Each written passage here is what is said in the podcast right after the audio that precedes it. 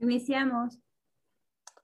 ¿Qué tal? Buenas tardes. Bienvenidos esta, este miércoles a nuestra charla semanal eh, de la letra absuelta, que es este esfuerzo que se eh, lazos químicos y un minuto, un libro. Y bueno, hoy, hoy tenemos una sesión pues para celebrar que ya tenemos un año aquí en este espacio y hoy lo quisimos hacer con una sesión con todo el equipo de, de Lazos. Hoy nos acompañan eh, Franklin, ahí está Frank, Camil, Takeshi, Jabo, entonces puro personaje fuerte. Y hoy nos van a acompañar aquí en nuestra sesión un poco, pues para hacer un poco más amena nuestra, nuestra plática. Y como habíamos prometido, pues hoy vamos a platicar sobre estos mitos de la historia de México, es decir, qué tanto de lo que sabemos de historia de México realmente es real, qué tanto es mito, qué tanto es verdad, qué tanto está tan distorsionada eh, en todos los sentidos, qué tanto se ha utilizado. Entonces, sobre eso va a ir nuestra charla de, de los mitos. Entonces, eh, ah, y también aclarar, no, no vamos a hacer una clase, una, una charla de, de clase de historia, no, no, no, es más bien por el, eh, eh, va a ser lúdico y un, divertido aquí el, asunto. Entonces, cuando uno, uno piensa en la historia de México, por ejemplo, en mi época, eh, cuando nos ponían así los apuntes, teníamos que ir a la papelería de la señora de, de la esquina y teníamos que comprar la famosa monografía. Y entonces en la famosa monografía nos ver, era pues, nuestra Wikipedia. Entonces ahí venía eh, todo, todo el material que, que, necesitábamos. Entonces, por ejemplo, aquí veíamos a los héroes, ¿no? De la patria y atrás. Estas imágenes eran muy bonitas y luego en la parte trasera tenía el contenido y uno se ponía a transcribir y luego recortar y pegar en el cuaderno. Entonces, eran muy padres. ¿Quién de ustedes les tocó todavía de esto? Fran, Franklin, Camil, ¿les tocó Jabo, Takeshi, les tocó alguna vez ir a la papelería por su, por su monografía? Claro que sí, claro que sí nos tocó ir por ella, en, inclusive en la de los presidentes, veía si Ajá. ya aparecía el nuevo presidente, uh -huh. o era de la, de la impresión pasada donde no, no salía Salinas de Gortari o uh -huh. no salía Felipe uh -huh. Calderón. Sí, era, eran vaciadísimas. La, la, que yo me acuerdo mucho era esa de los problemas sociales de México y salía así, el drogadicto, el borracho, el, el, que, no, el que no respeta a su mamá y eran unos dibujos así todos, todos feos, ¿no? Todos extraños ahí. Muy bien, bueno, la mayoría de nosotros aprendimos historia de México a través de una serie de nuestros libros de texto, con las monografías, las famosas biografías también, y eh, después pues nos fuimos enterando de una historia que tal vez no pensamos que eh, en realidad no, no era la historia. Entonces cuando nosotros nos, nos ponemos a pensar en, en, esta historia oficial que tenemos eh, contra eh, todas estas investigaciones históricas que, que, hay, nosotros nos vamos a pensar, bueno, ¿y por qué está tan distorsionado esto?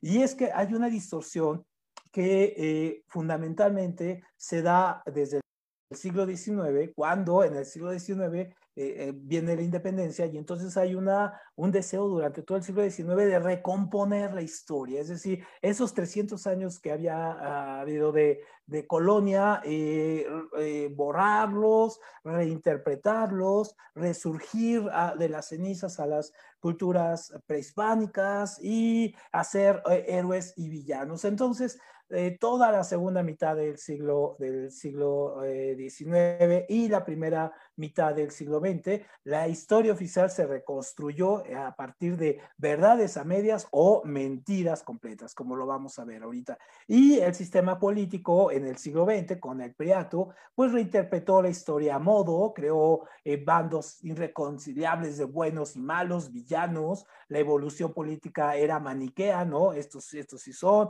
estos no, hizo el panteón de los eh, villanos y de los supervillanos y de los eh, buena onda y de los grandes héroes. Entonces, obviamente, la historia se desvirtuó y, y creamos, en este caso, nuestros mitos patrios. Y sobre los mitos patrios, bueno, se ha creado una gran cantidad de historia y grupos políticos. Lo vemos ahora, por ejemplo, en los 90, el grupo de Carlos, este, de este personaje Aguilar Camín, bueno, se hizo muy famoso porque hizo libros de texto a modo para justificar el salinato y así cada gobierno trata de conseguir un grupo cultural que le apoye en hacer su historia. Y bueno, vivimos en un, en un régimen ahorita que le es muy dado de la reinterpretación histórica. Entonces vamos a ver que cuando escuchamos estas palabras conservadores, liberales, fifís y todo ese mundo, ¿qué tanto hay atrás de ello? ¿Qué tanto hay de verdad o no? Y entonces para eso hoy nos van a acompañar nuestros eh, compañeros de lazos químicos para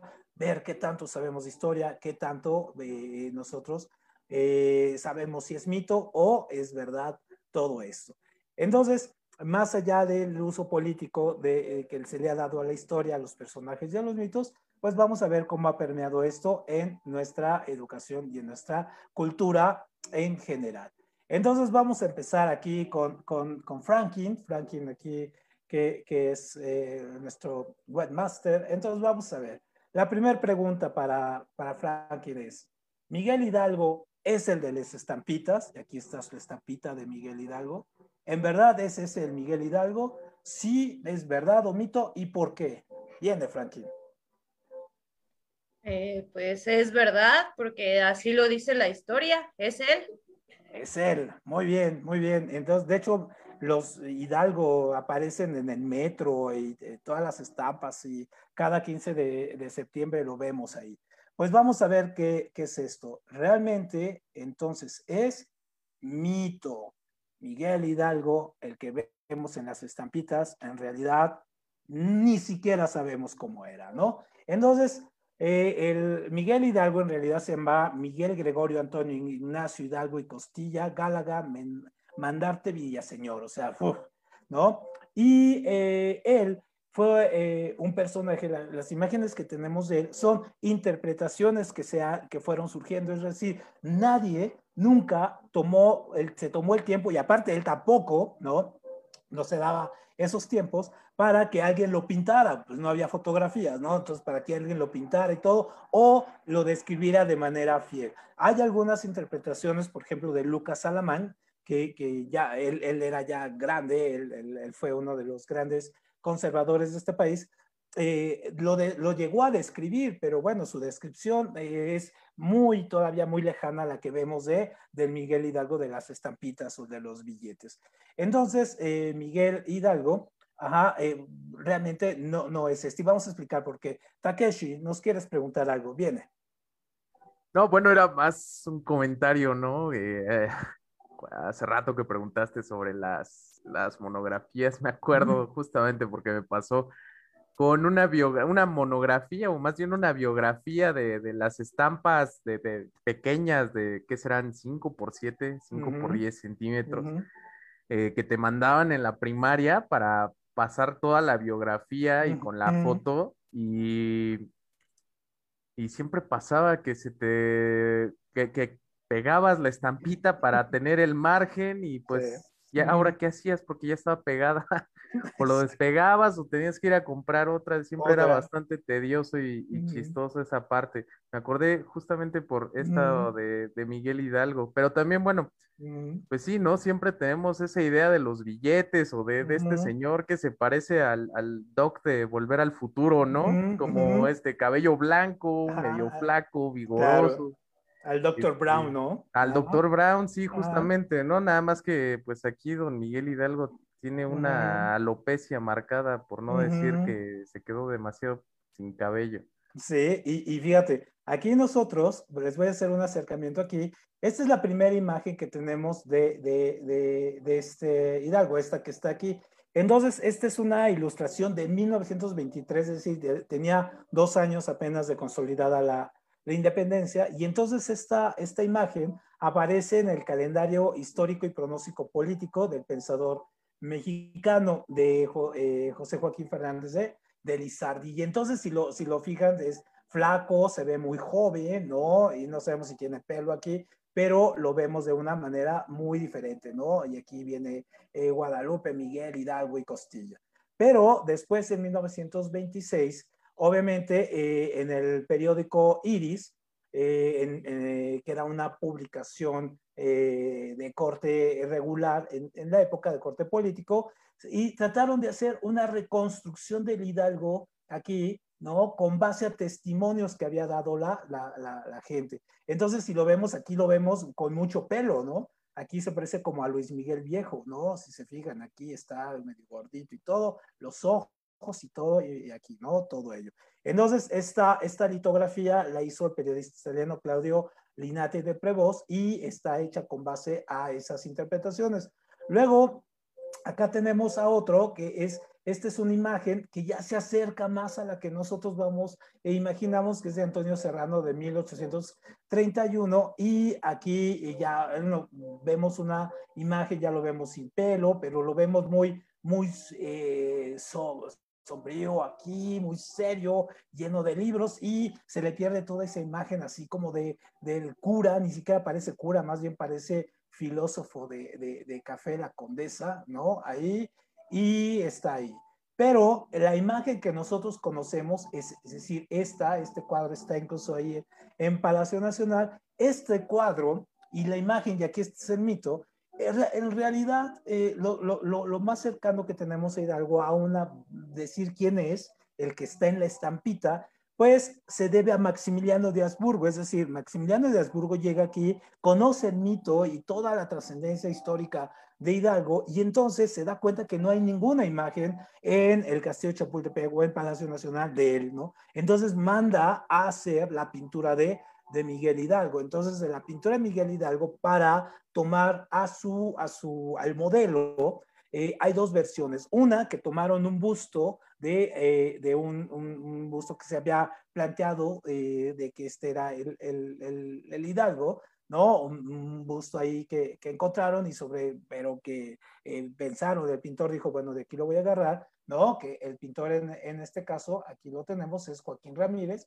en el 65 y la, la eh, eh, el historiador eh, Luis González de Alba nos dice que en realidad era él un sacerdote de origen belga, ¿no? Y otros dicen que era austriaco, que era el, el sacerdote allegado al emperador Maximiliano. Otras versiones también nos dicen que era el doctor de, de Maximiliano que sirvió de modelo para que lo retrataran a él, ¿no? Entonces, Primer tache, entonces no era, no era el de las estampitas. Entonces cuando veamos las estampitas, ya no vamos a ver al mismo, al mismo Hidalgo de, de siempre. Muy bien, va eh, Camil, ¿no? A ver, Camil, aquí una, una muy buena.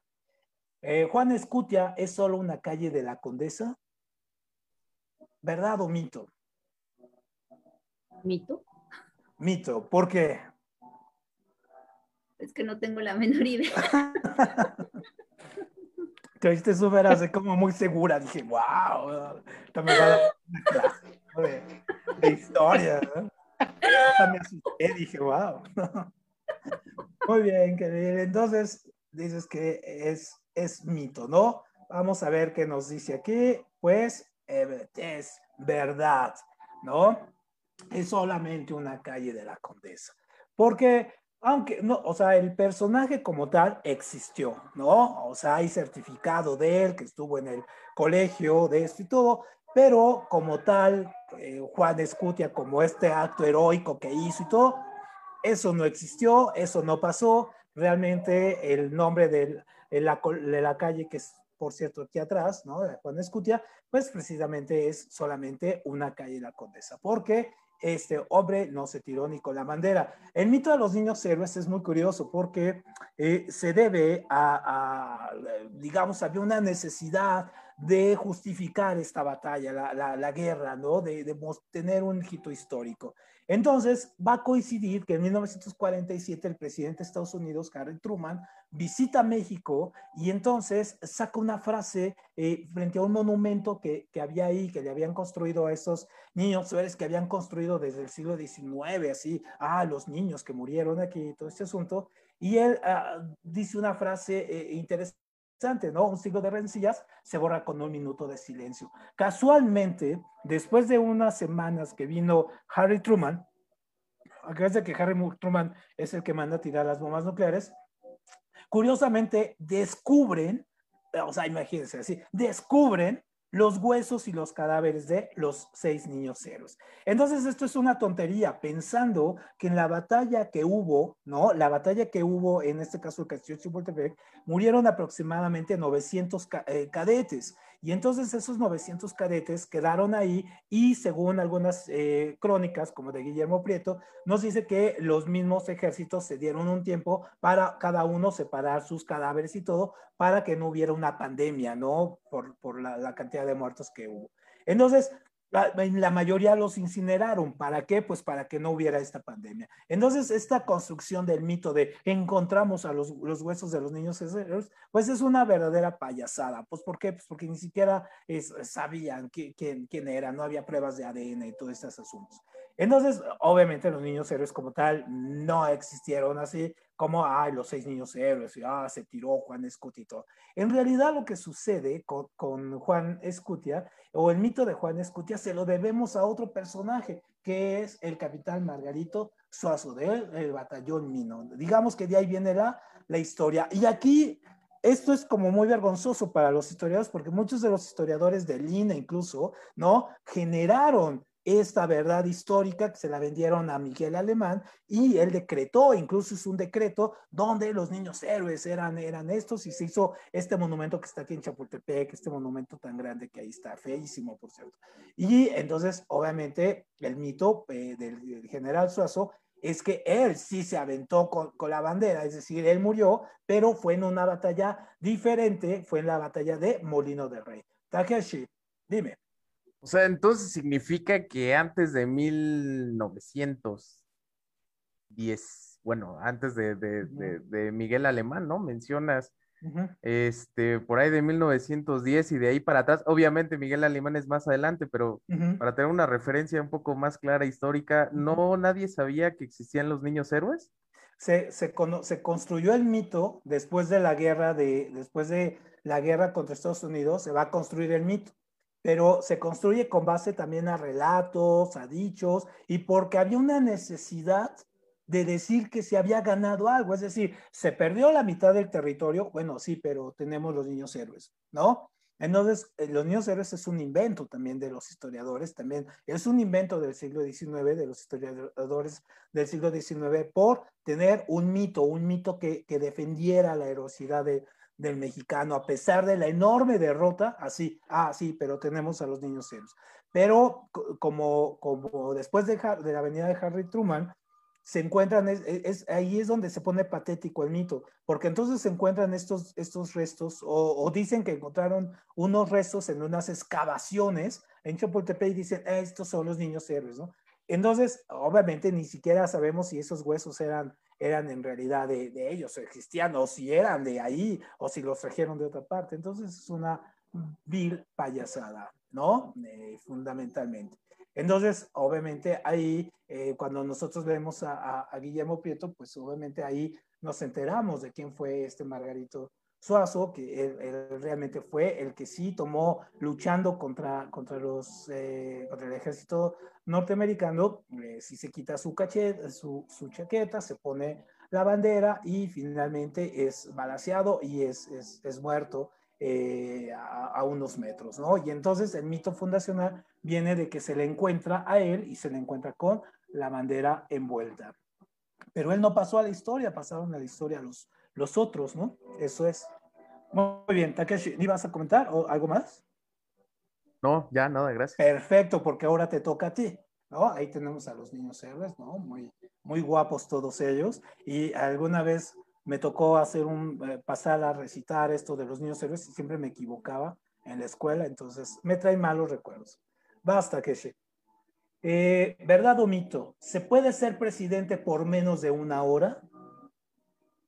Es verdad, eso sí me acuerdo que, bueno, ah, me acuerdo que es verdad, en algún punto de la vida me lo dijeron. muy bien, muy bien. Más o menos te acuerdas de qué fue o algo así? Fue, si no me equivoco, al inicio como de la vida independiente republicana de México, si no me equivoco, fue alguien que realmente desconozco su mm. nombre y apellido, ah, pero este, pues ni siquiera me acuerdo por qué fue solo una hora. Perfecto, muy bien. Estás casi alejado 100 años del dato, pero tienes la idea y eso es lo importante. Entonces, el, del hombre que estamos hablando, que fue presidente, ojo, solo fue 45 minutos presidente, es este, es Pedro Lascuray, ¿no? Él era ministro de Relaciones Exteriores, ¿no? En el, el gobierno de Madero y por presión de Victoriano Huerta, pues obviamente estos eh, presiona a Madero y Pino Suárez, Madero el presidente, Pino Suárez el vicepresidente y renuncia, ¿no? Fue cuando ocupó, pasó esto de la decena trágica y este hombre, eh, que era el, ministro de Relaciones, eh, se, lo, lo, nombra inmediatamente el presidente, ¿no? Y entonces, lo único que hace en esos 45 minutos es firmar un decreto donde nombra a, Victoriano Huerta como su sucesor y presidente y renuncia. Y entonces, una vez que renuncia, comienza la, es así es dictadura, la dictadura de Victoriano Huerta, que lo vemos acá, ¿no? Aquí con sus lentes muy acá, ¿no? Y, vean a los niños estos, y aquí el, el dictador, y aquí Pedro Lascurain, ¿no? Él es Pedro José Domingo de la Calzada Manuel María Lascurain Paredes. Y entonces todo esto pasó el 19 de febrero de 1913 y él fue presidente de las 7, de las 5.15 a las 6 de la tarde, solamente. Muy bien, muy bien, este Takeshi. Eh, va, eh, va Jabu, ¿no? Va aquí nuestro representante Jabu, ¿no? Y venga, venga, una buena, una buena. Una, buena, Jabu. Ah, bueno, ahí las Curain poniéndose sus lentes de que estuvo 45. Viene una buena, Jabu. Por mi raza hablarán los nazis, ¿verdad o mito? Es mito. Es mito que haya, ah, hubiera habido nazis aquí en, en, la UNAM y en México. Sí, sí, sí, es totalmente un mito. ¿Por qué? ¿Por qué viene? Porque todos sabemos que es un mito. Esa es, es, muy buena pregunta. Está bien, vamos a ver. Entonces vamos a ver, ¿verdad o mito? Ah, pues no, es verdad y un poco, un poco verdad a medias. ¿Por qué? Porque eh, Vasconcelos, que aquí lo vemos, muy guapo él, acuérdense que Vasconcelos era un rompecorazones, ¿eh? O sea, eh, María Antonieta Rivas Mercado se suicidó por el despecho de este hombre en la Catedral de Notre Dame, ¿no? Se, se dio un balazo ahí en la catedral por este hombre, ¿no? Era un rompecorazones, ¿no? Eh, Franklin, Camille, ¿ustedes harían eso por, por este hombre? ¿Irían y se darían? Sí, caray. Sí. Sin pensarlo. Era todo un dandy. Muy bien, entonces Vasconcelos, ¿por qué Vasconcelos es importante para nosotros aquí en, en la UNAM? Porque Vasconcelos Obviamente fue eh, una figura en su momento inmaculado, intachable, y lo muestra la historia así como un gran santón, ¿no? Un gran santón, y porque fue secretario de Educación Pública, y porque fue rector de la UNAM, y porque él fue el que creó el, lema de la UNAM, de por mi raza hablará el espíritu. Entonces, eh, lo, más cierto de, él es que eh, durante la Segunda Guerra Mundial, él, esta es María Antonieta Rivera Mercado, su, su novia, eh, él eh, dirigió una revista que se llamaba Revista Timón y esta revista estaba financiada por los nazis, por el régimen nazi de Alemania, o sea, le pasaban, le pasaban una lana a los nazis. Entonces, él eh, publicaba ahí artículos editoriales y que apoyaba de manera muy directa y muy clara la guerra de Adolfo Hitler en, en Europa. Y podemos decir que a, Vasconcelos sí le ganó esta, esta fe religiosa y él era, era católico y eh, obviamente él pensaba que apoyando a los nazis, apoyando eh, esto, el protestantismo norteamericano pues iba, iba a ser derrotado, ¿no? Y también era, era un, uno de los principales eh, anticomunistas, así como los de Frena hoy, hoy sería el dirigente eh, Vasconcelos, ¿no? Entonces, obviamente, hay toda una historia muy importante. Hay un libro muy importante que se llama La historia de los nazis en México, cómo los nazis eh, lograron financiar el sinarquismo, al panismo contemporáneo. Bueno, las raíces del panismo están muy ligadas a esta intervención nazi y a los ideólogos nazis que hubieron aquí en, en México. Entonces, pues no es de extrañar, pues por dónde vienen en los asuntos clasistas, un poco racistas. Muy bien, siguiente, siguiente, nos regresamos ahora a Franklin, ¿no? Franklin, viene. Eh, la traición tiene aroma de mujer, ¿verdad o mito? Sobre, refiriéndonos a la Malinche aquí. Creo que verdad. ¿Por qué, Franklin? Te oyes muy convencida de tu respuesta. Um, las mujeres somos, ah, tenemos cierto aroma y uno de ellos es el aroma de la traición. Wow, eso suena hasta como un poema. Muy bien, perfecto. Entonces vamos a ver, ¿verdad? Un mito, pues es mito, ¿no? ¿Por qué? Porque, porque fíjense, nosotros la mayoría cuando pensamos en, en, en, la Malinche, en Malinche, no Marina, la pensamos como la gran villana, ¿no? Así incluso el término malinchista, ¿no? Así, ah, la gran villana y todo ese asunto. En realidad, en realidad eh, eh, la, Malinche es un mito, o sea, ella existió y hay eh, testimonios y cantidad y cosas ahí. Ella existió, o sea, su, su existencia no, no se duda. Del el papel que jugó en, en, el rol de la conquista es donde se construye el mito, ¿no? Takeshi, adelante. Yo siempre he tenido esa, esa curiosidad, esa pregunta sobre siempre nos dicen, ¿no? Nos hablan de la Malinche, que fue la persona que, pues, este, por medio de, de, de, su interpretación de, o bueno, más bien como intérprete, los tlaxcaltecas y los españoles pudieron marchar hacia la gran Tenochtitlán, pero pues yo siempre me quedo con esa curiosidad de cómo, si, si es que existe, más bien, afirmando que existió la Malinche, cómo aprendió el español o cómo logró ser la intérprete de esos dos pueblos. Ah, muy famoso, muy, muy interesante, porque en realidad ella como tal, ella aprendió el español después. Lo que pasa es que aquí primero llegó, así es la cadena, primero llegó aquí un personaje, eh, Jerónimo de Aguilar, él estuvo, eh, naufragó mucho antes de Cortés, llegó aquí a Yucatán, naufragó y eh, junto a las costas de Yucatán, entonces Jerónimo de Aguilar aprendió a hablar maya, ¿no? Muy importante.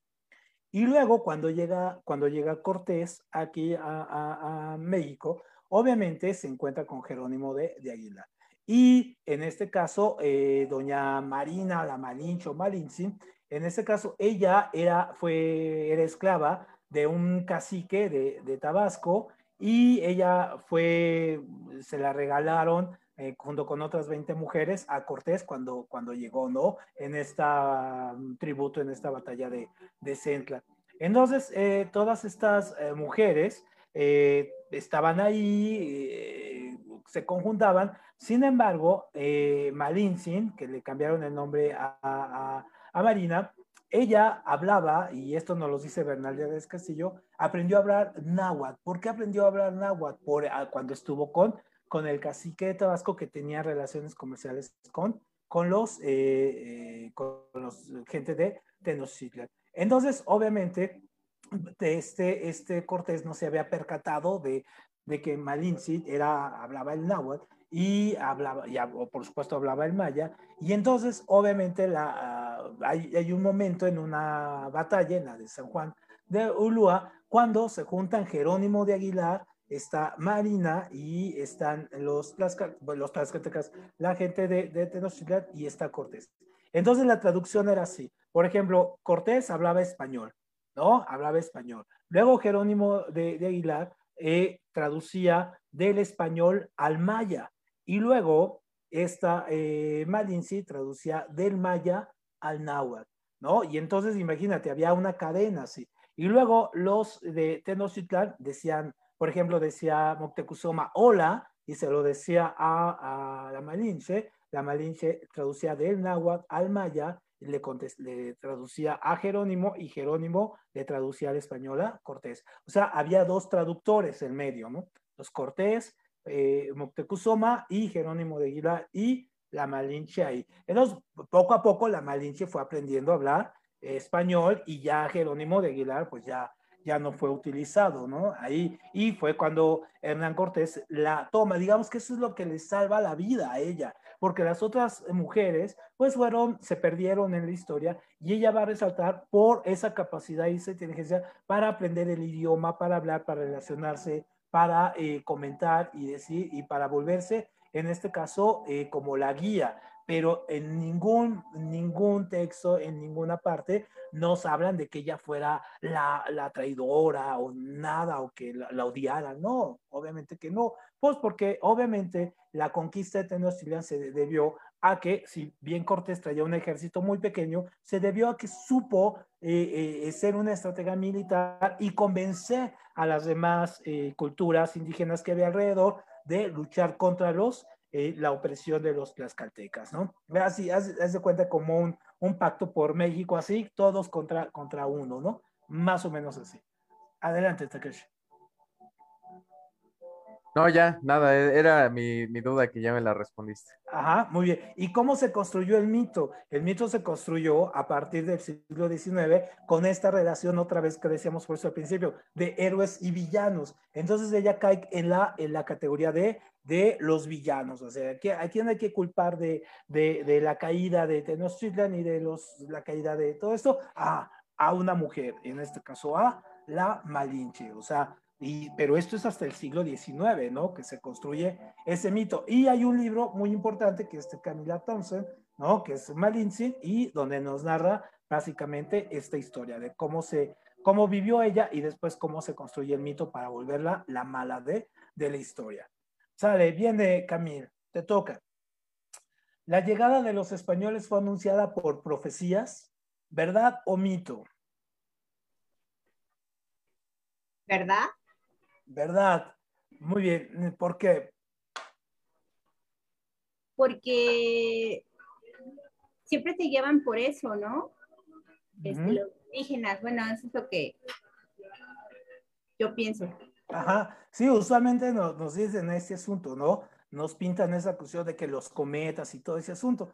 En realidad es un mito, ¿no? Todo esto. ¿Por qué? Porque si bien hay algunos, uh, algunas narraciones, en este caso, y en algunos códices aquí, por ejemplo, aquí en esta pequeña imagen que vemos, aquí de viendo en el espejo las estrellas y entonces esto lo interpretan como la llegada de otra cultura o ver el cometa que sí, sí pasó. Es decir, esta eh, cuestión eh, fueron, eh, digamos, existieron esto, ¿no? Entonces, eh, toda esta visión o esta visión, eh, digamos, atípica de, de interpretación de los sueños o de las imágenes, esto se va a construir mucho tiempo después, es decir, no, no la construyen los, eh, no hay una evidencia que lo hayan construido los mismos, eh, los mismos mexicas, es decir, ellos no, ellos tenían obviamente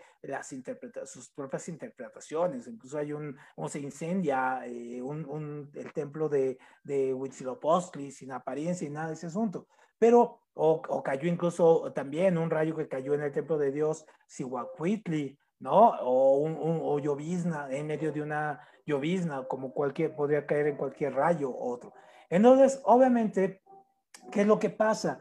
Volvemos otra vez a la cuestión de cómo se interpreta la historia. Entonces, muchos de estos códices que vemos aquí, por ejemplo, estos que, que está aquí, la, la estampita aquí, muchos de esos códices se escribieron o se hicieron después ya de la conquista, es decir, en el proceso de evangelización, cuando estaba el proceso de, de la colonia en pleno, una colonización cultural también y religiosa. Es cuando se construyen eso. Entonces, hay una necesidad también de, de, por una parte de la Iglesia Católica, de hacer analogías de su interpretación histórica, por ejemplo, bíblica, ¿no? Con estas profecías de, los profetas eh, religiosos eh, cristianos, o judíos, y entonces había una necesidad de justificar, ¿no? eh, que, que, era inevitable el encuentro de los mundos y era inevitable que se encontraran los españoles con eso, pero aparte que les llevaran esta gran cultura y todo eso. O sea,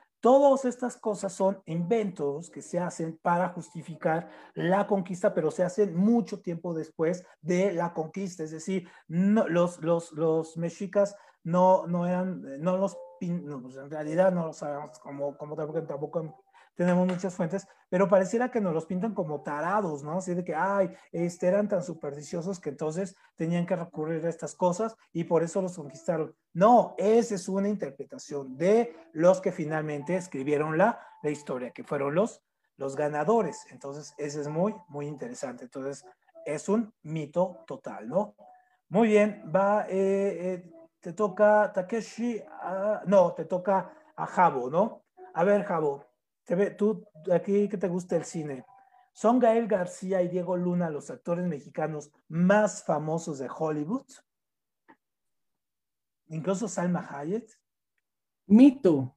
¿Por de qué? Hollywood, de Hollywood, no, a lo mejor son mexicanos los, ¿cómo se llamaban? ¿Cómo se decían? Los, los charolastras, los ¿no? charolastras, pero, pero yo creo que es mito. ¿Tú crees que es mito? Muy bien. ¿Alguien más cree que es un mito? ¿Tú, Takeshi, qué piensas? ¿Mito también?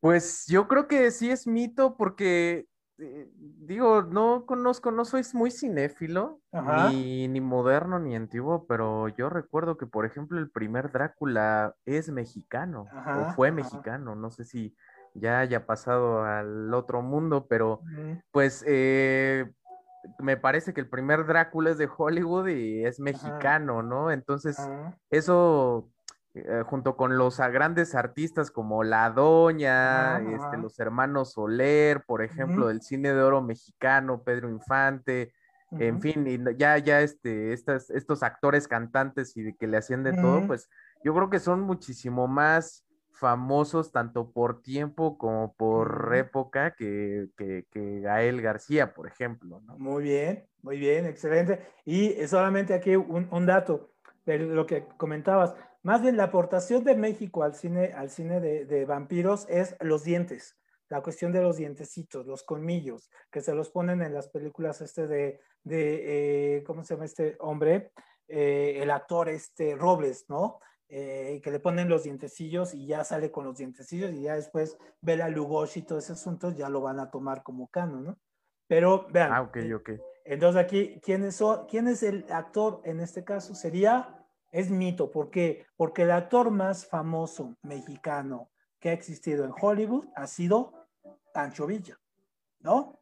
Entonces, Pancho Villa, él eh, filmó una película con la Mutual Film Company y produjo una, una película de ficción, ¿no? Porque él le encantaba las cámaras, era muy protagonista, y se llamaba eh, The Life of General Villa en 1914. Y entonces, obviamente, él, esta película fue vista en cantidad de cines y Pancho Villa se convirtió en el actor más famoso en su momento en, en Hollywood, el primer gran superstar de, él. ni siquiera él se daba cuenta, ¿no? No creo que le interesara tanto, pero en realidad fue ese gran, gran, gran superstar. Y esta película a la fecha existe, ¿no? Y una de las cosas eh, simpáticas que pasa con Villa es que, por ejemplo, el Villa que tenemos aquí en el Monumento de la Revolución, su cabeza no, no es la cabeza de él, ¿no? Entonces hay un mito acerca de que la cabeza, de, bueno, de hecho es una cabeza de una mujer, ¿Y por qué? Pues porque se piensa que eh, en venganza de los gringos de haber desconquistado Columbus, entonces se llevaron su cabeza y pusieron una cabeza de, de una mujer que no sabemos quién es, en, en, en este caso eh, como, como venganza, ¿no? Entonces, obviamente, pues sí, eh, Obregón, este, perdón, Calles, no nada más tuvo 80 esposas y como ciento y tantos hijos, sino también fue un rockstar y un, más bien un movistar, ¿no? Muy bien. Entonces, eh, vamos con la siguiente. Va y basta Keshi. Viene. ¿Los espíritus fueron parte del gabinete de un presidente mexicano? Eh, sí, me parece que Carranza, ¿no? Creo que el buen Venustiano tenía ahí unas, este, pues una creencia en lo espiritual, en el espiritismo ahí medio rarilla, ¿no? Muy bien, Takeshi, muy bien. Eh, de hecho, vas muy cercano a las respuestas, aunque, aunque los detalles ahí es donde, donde te falla, porque era, más bien, era Madero, era Ignacio, ¿no? Ignacio Madero. Es que aquí hay, aquí hay dos mitos. Es que los dos tienen barba y bigote, por eso. Barba y bigote, claro. Y aquí hay dos cosas. Uh, mucho se ha dicho que era este Indalecio Madero. No, es Ignacio, ¿no? Ignacio. Eh, entonces, eh, Madero obviamente lo que hacía es que agarraba y en la época que él, está, eh, comienza eh, había una corriente espiritista en el mundo, es decir, en los años, al principio del siglo XX, había una tradición de espiritismo. Por ejemplo, Tomás Mann en La Montaña Mágica nos narra muy bien la, historia de, de, de, cómo se crea, porque hay una, una regresión, una desconfianza en la ciencia, y entonces la gente quiere buscar en los espíritus y en estas mesas donde se juntan y se toman las manos, quieren en este caso ellos, ver si eh, encuentran respuestas a la vida, a la muerte, a la trascendencia y todo ese asunto.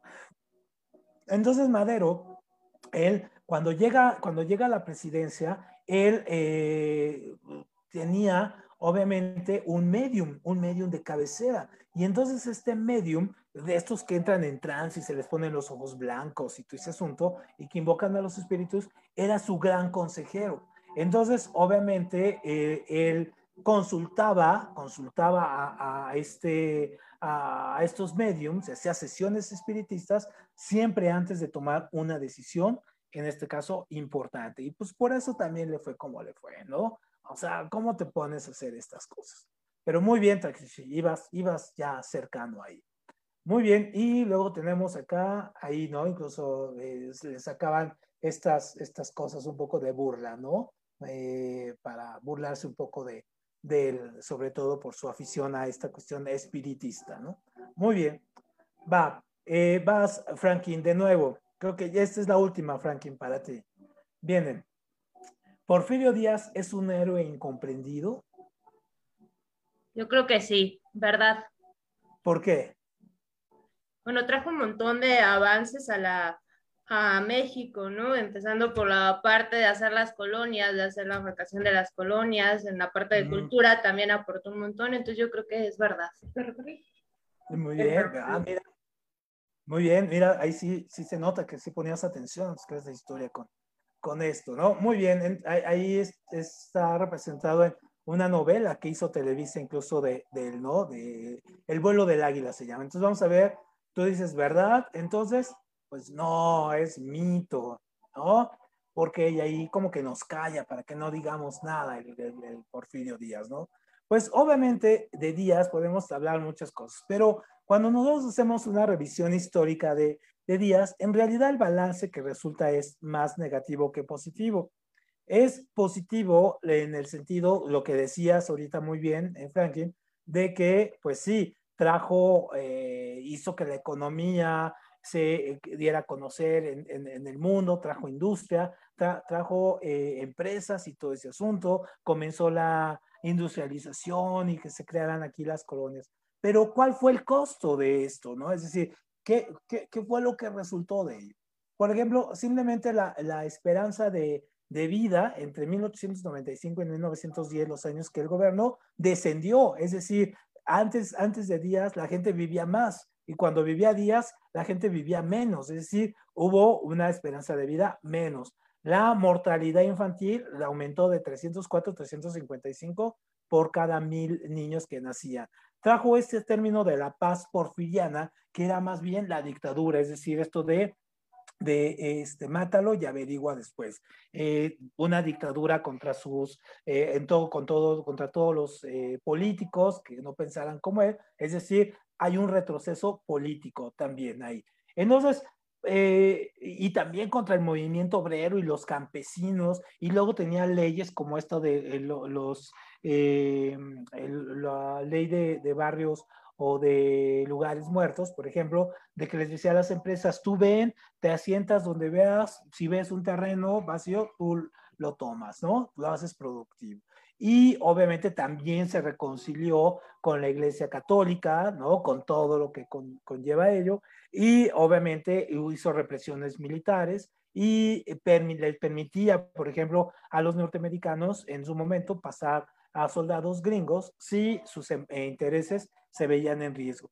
Entonces, eh, él construye estas colonias como la Roma, esta, esta colonia condesa la empieza a construir todo, sí, pero con base a todo el, el, trabajo y todo el esfuerzo de una masa obrera o una masa de campesinos que vivía en la miseria. Entonces, no, por ejemplo, estaba la colonia Roma, toda muy bonita, pero había alrededor de ella una colonia pobre porque era la gente que, que construía. Entonces, por ejemplo, la colonia obrera y la doctora y todo se construyen a partir de, de, estos restos de, o de la gente que llegaba a construir estas colonias o, o, digamos, a pavimentar calles, poner electricidad y todo ello. Entonces, sí, pero el costo fue muy alto, ¿no? Entonces, el mito el mito que nosotros eh, tenemos, el mito que, este jabo, entonces el, el, mito de, de, de la, que de, de, Díaz como buena onda va a comenzar con Salinas de Gortari. Salinas de Gortari tentó la reelección, es decir, tentó reelegirse.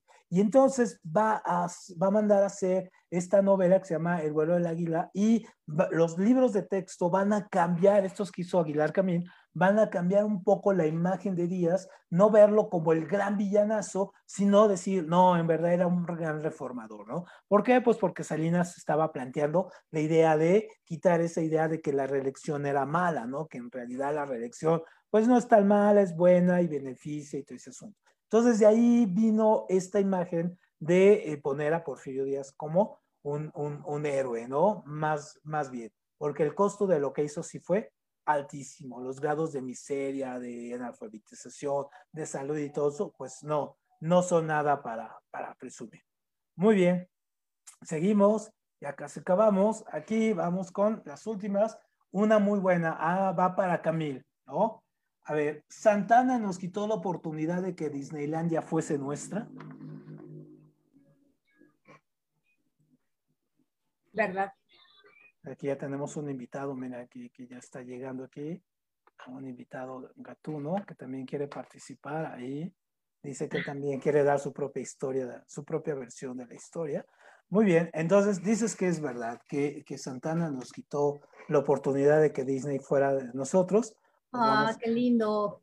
Aquí anda, aquí anda y se quiere meter aquí. Lo que pasa es que se cree poeta y luego escribe aquí cosas y se pone insoportable después de que escribe poemas. Muy bien. Entonces, en realidad es un mito. ¿Por qué? Pues porque sí, es otro, otra gran construcción. O sea, en realidad Santana sí fue el gran villanazo, o sea, es otro gran de los, otro gran villanazo en este caso. Pero todo, no se le puede atacar todo de, lo, de las cosas o de los grandes pérdidas tampoco a él, ¿no? En realidad, el presidente que estaba en ese momento, el que manda a negociar y firmar los acuerdos de eh, Guadalupe Hidalgo, es decir, que son aquí en la villa de Guadalupe, o sea, imagínense, firman el tratado y después se metieron a la misa, a la basílica, todos estos truanes, ¿no? Era Manuel de la Peña y Peña, ¿no? Entonces, él era el, el ministro, el presidente de la Suprema Corte de Justicia. ¿Y por qué él es presidente? Porque renuncia a Santana, ¿no? Sea, renuncia a Santa Ana en este caso y a Manuel de la Peña, pues le toca lidiar ya con toda la paz de, de negociación y toda la parte de, de, de, continuar, porque Santana quería continuar la guerra y había un gran sector de la población y del ejército y de los políticos que querían continuar la guerra contra Estados Unidos. Pero Manuel de la Peña y Peña dice, no, no, no, hay que, hay que ya pacificar este asunto, ¿no? Y entonces en 1948 eh, manda a tres comisionados, a Luis G. Cuevas, a Bernardo Cauto y Miguel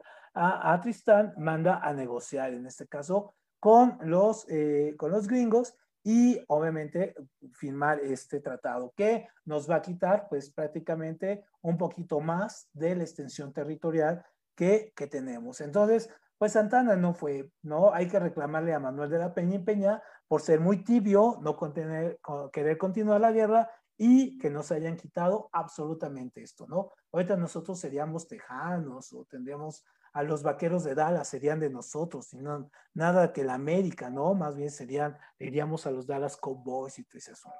Las Vegas también, ¿no? Las Vegas serían nuestras, imagínate, ¿no? Sería, sería este, una locura, iríamos a surfear ahí a California, ¿no? Iríamos a, Colorado ahí a, esquiar en ese caso, sin culpa, ¿no? Nos iríamos a poner las vacunas aquí a estas partes sin, sin nada de culpa. Muy bien, entonces él es. Y vas, Jabo. Ah, no, ¿a quién le tocaba? A Jabo, sí, ¿verdad? A Jabo y vamos a terminar ahorita con, con, con Takeshi. Vienen, Jabo, ¿Hubo campos de concentración en México? Totalmente falso. Falso, ¿por qué? ¿Por qué? pues porque sabemos que, no eran necesarios en aquel momento. Esto fue más para, para, aquellos países de, de Europa. Ah, muy bien, muy buena respuesta. Vamos a ver qué nos dice aquí.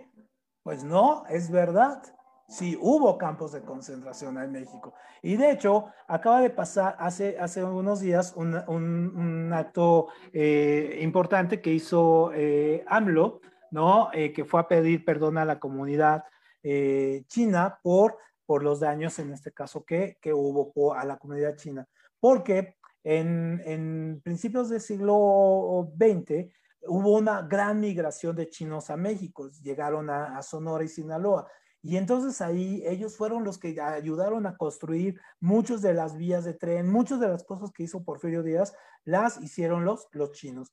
Después, obviamente, estos, había como 7 mil, 8 mil eh, personas que eh, cuando ya no fueron útiles a este gobierno, pues fueron llevados a campos de concentración. Uno estuvo en la isla Magdalena, ¿no? Donde hubo casi 5 mil eh, personas ahí tomadas, como vemos aquí en, en, la imagen, y hubo otro en Perote, ah, en Perote, perdón, ahí en Perote hubo otro en 1942, fue durante eh, la Segunda Guerra Mundial también, donde también agarraron a eh, alemanes, italianos y japoneses ahí. Entonces, realmente México no se salvó de tener campos de concentración y los tuvo en estos dos momentos, primero con los chinos y después contra ciudadanos eh, alemanes, italianos, japoneses, ¿no? Que, que, hubo. Entonces, sí, sí hubo campos de concentración aquí en México, ¿no? Muy bien. Y vamos a terminar aquí nuestra eh, sesión de aniversario con, aquí, con nuestro compañero Takeshi, Takeshi eh, Kovacs, ¿no? Ah, tiene un nombre súper acá, ¿no? Super pro, Takeshi Kovacs. Muy bien, ¿Los pastes y el fútbol mexicano son parientes? O sea, que se ve bien ricos aquí estos pastes.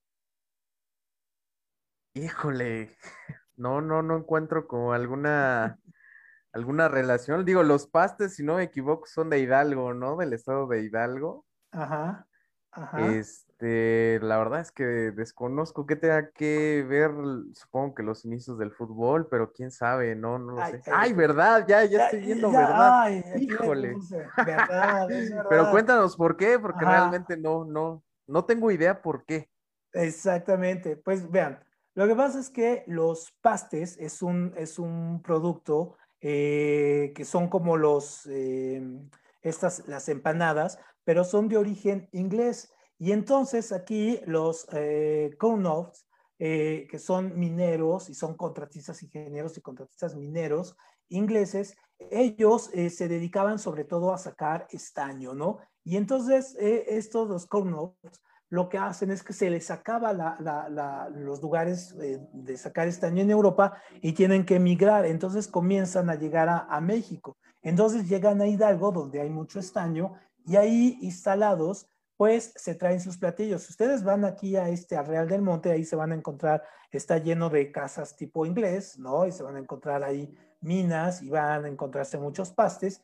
¿Y por qué es el origen del fútbol ahí? Porque los ingleses que llegaron ahí, ¿no? A estos curnos, llegaron y trajeron el fútbol, trajeron los pastes y la lucha libre. La lucha libre, en este caso, después los mexicanos le pusieron la máscara y todo ese asunto, pero en, principio eran eran estos, ¿no? Era la lucha libre como tal, que era como un poco la lucha olímpica, y entonces, sí, pastes, fútbol y, eh, y lucha libre, pues eh, vienen de, de estos mineros ingleses instalados ahí en, en Hidalgo, ahí en Real del Monte. ¿Nunca han ido para allá?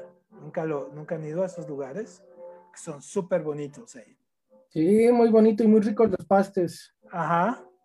Muy Cerca de Huasca, ¿no? De Huasca de Ocampo, ahí en los famosos prismas basálticos. Exactamente, exactamente. Y ahí están todos los, y hay uno, los pastes originales son eh, de, de, de, papa, por ejemplo, de papa con chorizo y todo ese asunto, porque es la receta inglesa, ¿no? Ya después ya ven que aquí en México a todo le ponemos este queso, hasta las quesadillas les pusimos queso, entonces, bueno, ya se van a hacer todas las composiciones, ¿no? Muy bien, y aquí una, una última pregunta para quien quiera contestarla, esta, ¿no? Eh, ¿Los presidentes obedecen a sus mamás y esposas? Todo hombre debe de obedecer a sus esposas y a sus madres. Ah, muy bien, muy bien. ¿Tú qué dices, Takeshi? ¿Presidentes obedecen a sus mamás y esposas? Sí, yo creo que sí, ¿no? de, de una u otra manera hay que cumplir con el deber patrio de obedecer a las mamás y las esposas. A las mamás y a las esposas. Muy bien. ¿Tú qué dices, eh, Camille? Porque si no, después de eso viene un te lo dije. es verdad. Es verdad, ajá. Franklin, ¿qué dices?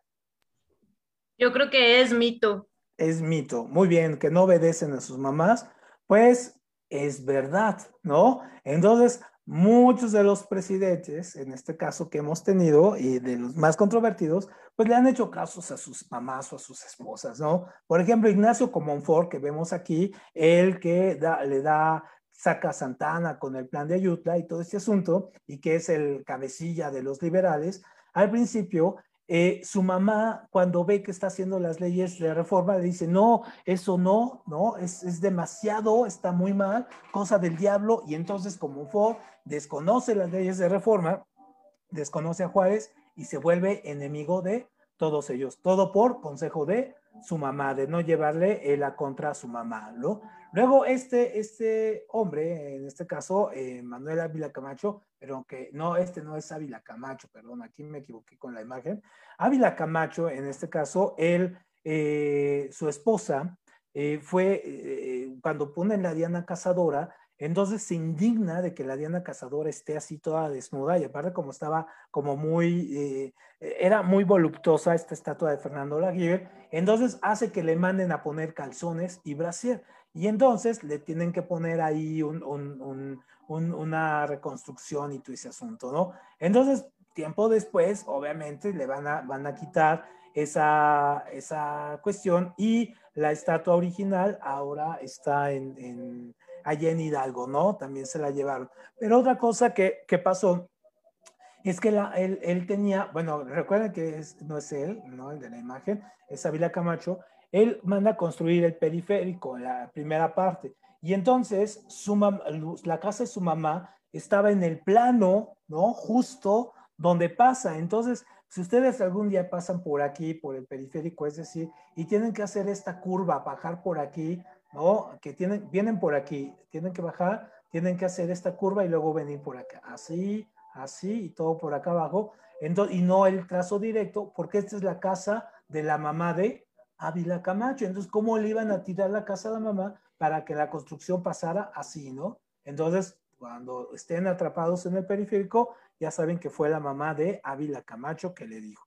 Y luego, por ejemplo, otros casos como el de López Portillo, que era eh, un, un, un, este, era uno de los máximos exponentes de, de este filósofo Hegel. Entonces, él era anticatólico, ¿no? Con eh, bastante fuerte y anti, antipapa. Entonces, cuando viene el Papa, Juan Pablo I, eh, primero por primera vez a México, segundo, perdón, por primera vez a México, él no quería irlo a recibir. Entonces, la mamá de él se para y le dice, tienes que ir a recibir al, al Papa, ¿no? Y entonces él así todo encontrado y, sin ninguno, él no tenía obligación de recibir al Papa porque no era jefe de Estado, va y lo recibe, ¿no? Entonces ahí López Portillo o simplemente Marta Sagún, ¿no? Que eh, hay un libro que se llama Los Brujos del Poder, donde nos narra cómo, eh, por ejemplo, Marta Sagún eh, tenía un santero cubano que le llamaban el Padre Campos,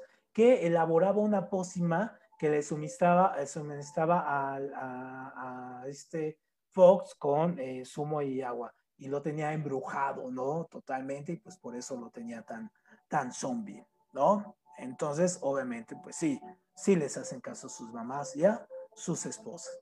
Pues muy bien, pues con esto terminamos nuestra sesión de, de aniversario, ¿no? De, primer año. Gracias al equipo de, de, lazos químicos que aquí estuvieron, todos muy participativos, todos tienen 10, ajá.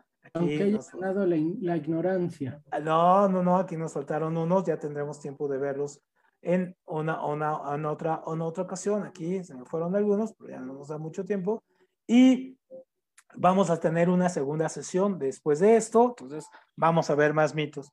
Y nuestra próxima semana eh, vamos a hacer una revisión eh, un poco nostálgica, sobre todo porque ahora está la onda de las vacunas entre la gente de 40 a 50 y 50 a 60 y la gente que vivió los 80. ¿Por qué son tan importantes los 80 en la historia? ¿no? La historia de la música, de la moda y de todo. Muchísimas gracias, Javo, Takeshi, Camil, Franklin y a las personas que nos acompañaron hoy. Muchísimas gracias. Gracias a ti. Muchas gracias.